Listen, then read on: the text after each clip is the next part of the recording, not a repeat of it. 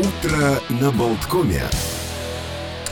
Олег Пегер, Александр Шунин. Утро на Болткоме продолжается. Мы э, еще вот в, в эти полчаса поговорим о каких-то событиях, датах календаря. И вот событие, о котором я хотел рассказать, это э, премьера, выход на экраны фильма Георгия Юнгвальда Хилькевича «Опасные гастроли». Это случилось в 70-м году, то есть это было 53 года назад. Фильм, в котором снимались Владимир Высоцкий, Николай Гринько, Ефим Капелян, Георгий Юматов, э, стал одним из таких чемпионов проката. Его посмотрели там по разным данным. 38 миллионов, кто-то там называл чуть ли не 60 миллионов э, зрителей. Это зрителей, не, не рубли, а зрителей, которые пришли посмотреть эту картину. Ну и давайте начнем с того, что Юнгвальд Хелькевич, наверное, известен прежде всего как постановщик «Трех мушкетеров», но он их снимет через 10 лет. Э, к тому времени он был начинающим режиссером. Вообще в детстве он э, болел остеомиелитом и говорили, что вообще там чуть ли нет шансов на выздоровление. Он пережил три клинические смерти, его спасло на открытие пенициллина. И пока он лежал в постели, он читал Александра Дюма. Вот сегодня у нас Дюма красной нитью mm-hmm. проходит. И когда вот он вырос, он именно мечтал снять э, фильм по роману Дюма, чтобы отблагодарить его за выздоровление. Ну и дебютировал он фильмом «Формула радуги». И с этим фильмом поехал на какие-то фестивали. Вот на фестивале, это, по-моему, было где-то в Крыму, ему сказали, послушай, здесь вот есть э, такой интересный э, актер Владимир Высоцкий, который поет свои песни. Надо заметить, что Юнгвальд Хелькевич Бардов ненавидел. Он говорил, ну, могу потерпеть только Акуджаву, но вот, ну, Висбор, все эти там лыжи у печки стоят, там, когда особенно начинаются эти самодеятельные, там, каждый вот норовит тебе спеть своих песен, там, вагон под одни и те же три аккорда. И он жутко долго сопротивлялся. Ему говорят, ну слушай, ну вообще э, корона с головы не упадет, ну сходи, посмотри вот на Володю Высоцкого. Он пришел, и когда он услышал, а тогда уже были ведь, по-моему, и Банька, и Охота на волков, ну вот ну, это был 68 год. Он был просто потрясен. То есть Высоцкий 30-летний в самом рассвете сил, и он загорелся сделать с Высоцким картину. Причем э, схватился, значит, за идею снять фильм, там, идеологически подбить, по мотивам дневников революционерки Александры Калантай. А у нее было действительно описывалось, как она с Максимом Литвиновым в, с 9 по 15 год, еще 1909-15, возили нелегальное оружие вот в Россию для революционной деятельности. И оружие шло под видом театрального реквизита. И вот они сочинили тут же там историю, и все это делалось, в общем-то, под, под куплетиста Жоржа Бенгальского. Ну, то есть он вывел эту главную, главного персонажа, в котором видел только Высоцкого. Надо заметить, что к этому времени, вот как раз там 68-69 год, на Высоцкого начались, ну, гонения, прямо скажем. То есть его отказывались снимать в кино, его всячески, ну, его уже песни стали распространяться в магнит издате.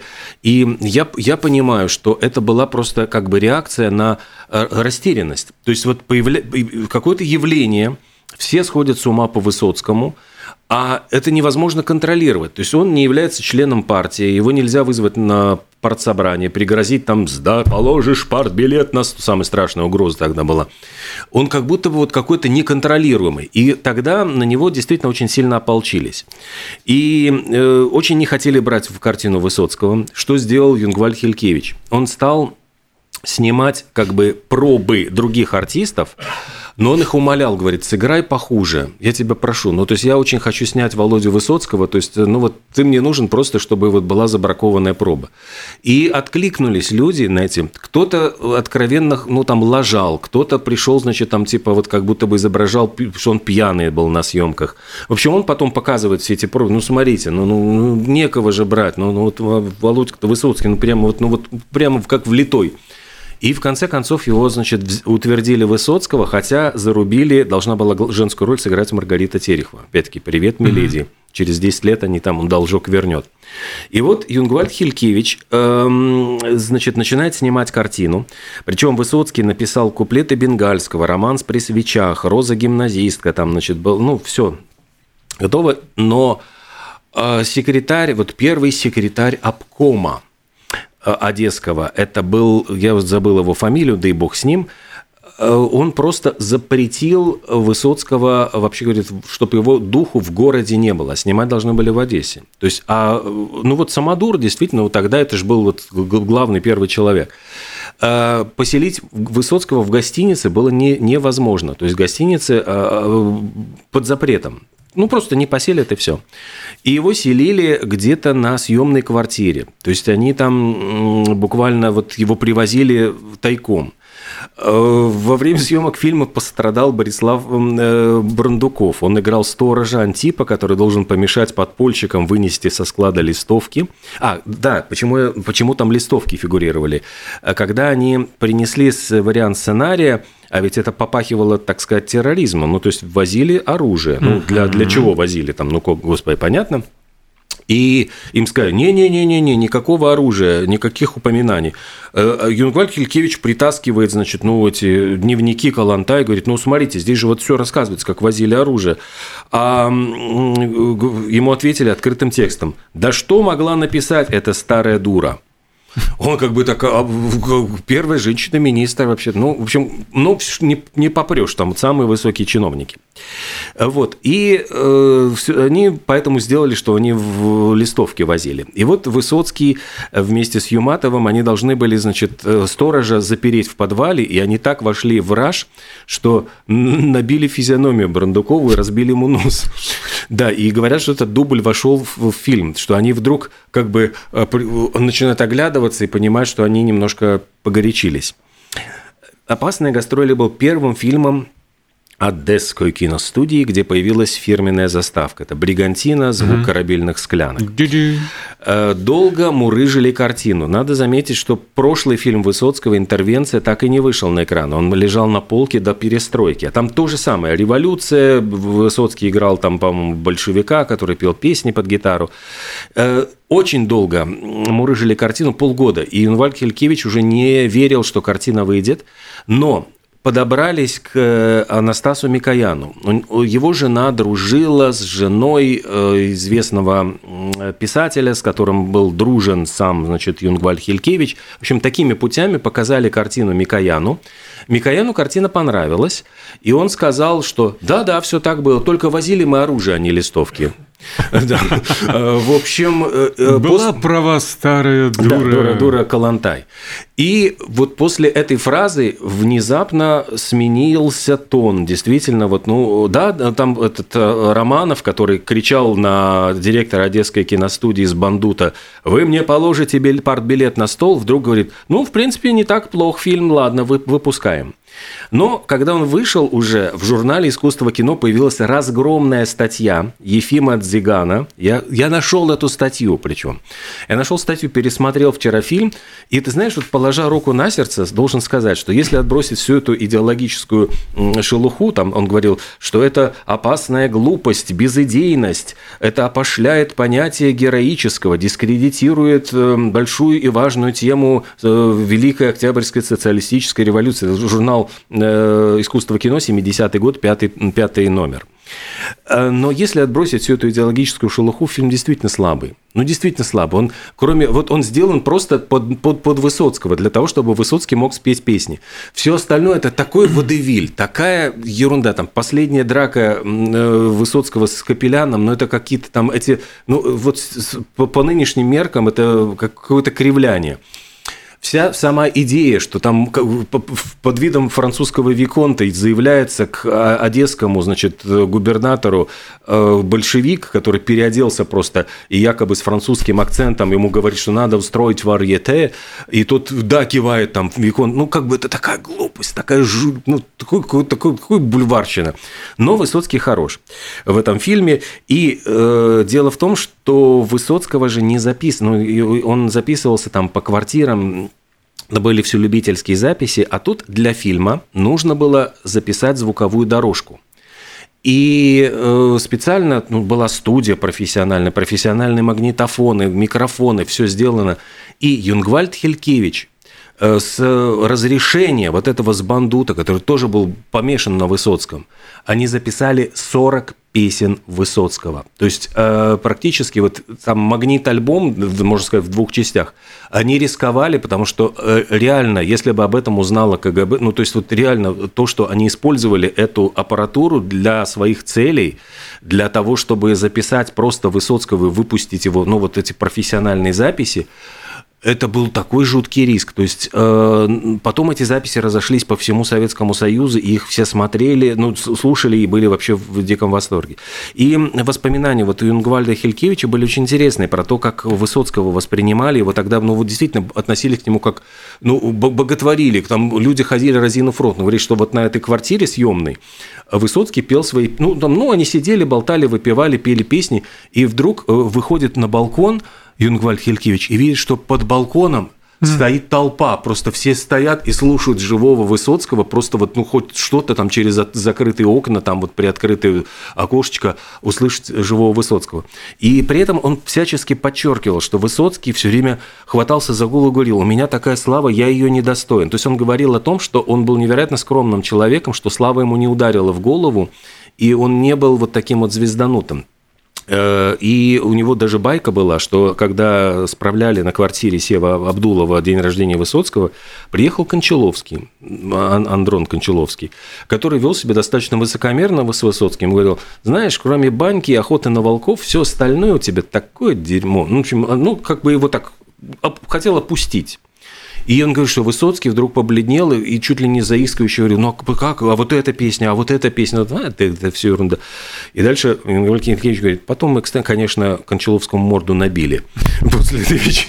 В общем, как бы это такие воспоминания, очень интересные воспоминания о Высоцком и о самом фильме, вот и про Анастаса Микояна удивительные вещи, как спасли картину. И, конечно, фильм э, в 50, сколько там получается, 53 года этой, этой картине уже нету, к сожалению, сожалению, ни Высоцкого, ни самого Хилькевича. А какие несдержанные были актеры и режиссеры. Чуть что сразу в драку. Этому да. набили, этому набили. Хулиганье какое-то, честное слово. А произошло еще несколько событий культурологического толка. Ну, например, в этот день, в 1983 году, в Лондоне состоялся концертный дебют дуэта Everything But The Girl. А что любопытно, название они позаимствовали с вывески магазина, бывшей в употреблении мебели. А еще сегодня, ну, в этот день, в 91-м, сингл Мадонны, а, с автором которого выступил Лени Кравец, «Justify My Love», занял первую строчку в хит-парадах а, в США. Песня моментально вызвала международную жаркую полемику. А, масло, конечно же, в огонь подлил видеоклип на нее, содержащий все запретные сексуальные темы. Смешно сказать, в 91 году частичная нагота, намеки на ЛГБТ, умеренный садомазохизм, а другие какие-то откровения. MTV моментально а, запретила этот ролик, Мадонну это возмутило на канале ABC а в шоу Nightline она выступила со своим возмущением в защиту ролика, а ведущий ей сказал, «Э, Мадонна, ну, клип, а, а, от запрета клипа ты больше получишь, чем потеряешь. Тогда она так задумалась на пару секунд и ответила, да, ты прав, мне повезло. Я же вспоминаю, как у нас там запретили э, Андре Брия фильм какой-то, значит, кто-то выступил, что надо запретить и моментально просто очереди были у кино. Ну, там какой-то полуэротический какой-то фильм у нас выпустили.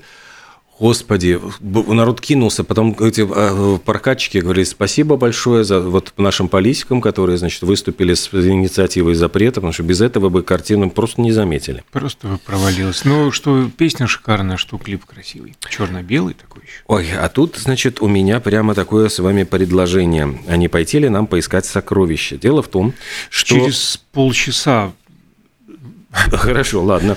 Э, Национальный архив Нидерландов опубликовал карту э, нацистскую, где, значит, якобы зашифровано, где спрятаны нацистами сокровища, награбленные во время Второй мировой войны. Прям все-все Э, в вот, одном месте? Э, драгоценности, часы, бриллианты, все это было зарыто неподалеку от деревушки на востоке Нидерландов. И карта эта опубликована, вот э, даже в Твиттере, ну там можно ее найти, эту Не, ну, запись. Ну, раз в Твиттере, тогда, конечно. Вот, и рассекретили, говорят, она была засекречена, хранилась в Национальном архиве, а теперь ее рассекретили, пожалуйста, ищите, да, обрящите, вдруг найдете этих самых золото-бриллианты.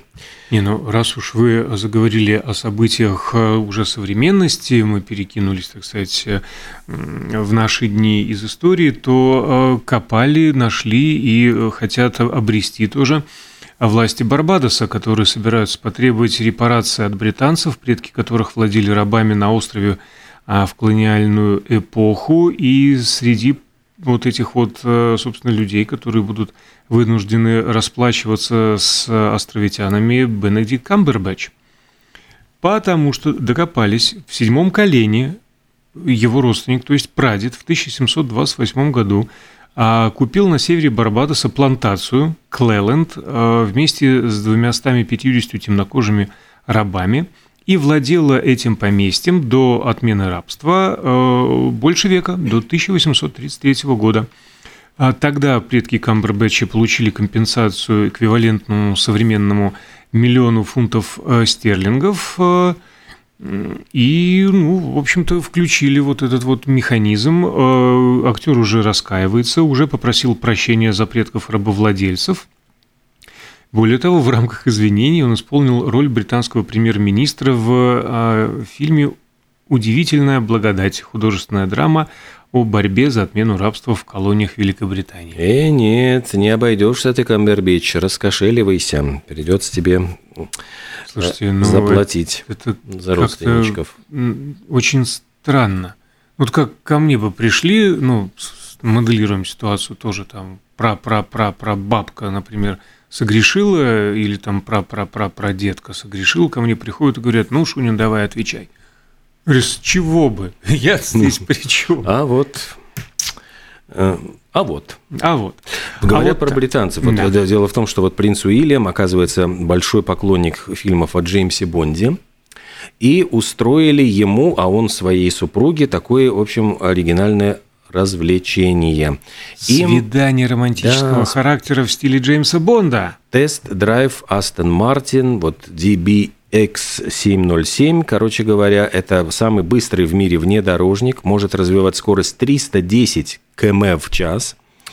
И я уж не знаю, там, насколько Кейт Миддлтон любит быструю езду, какой Миддлтон не любит быстрой езды, конечно. Э, четыре модели Aston Martin а мелькали в фильмах о Джеймсе Бонде, и вот эта машинка, в общем, такая возможность э, протестировать себя и поставить себя на место Джеймса Бонда. Ну, буквально э, минута до конца. А, один вопрос. А, Уильяма ты упомянул.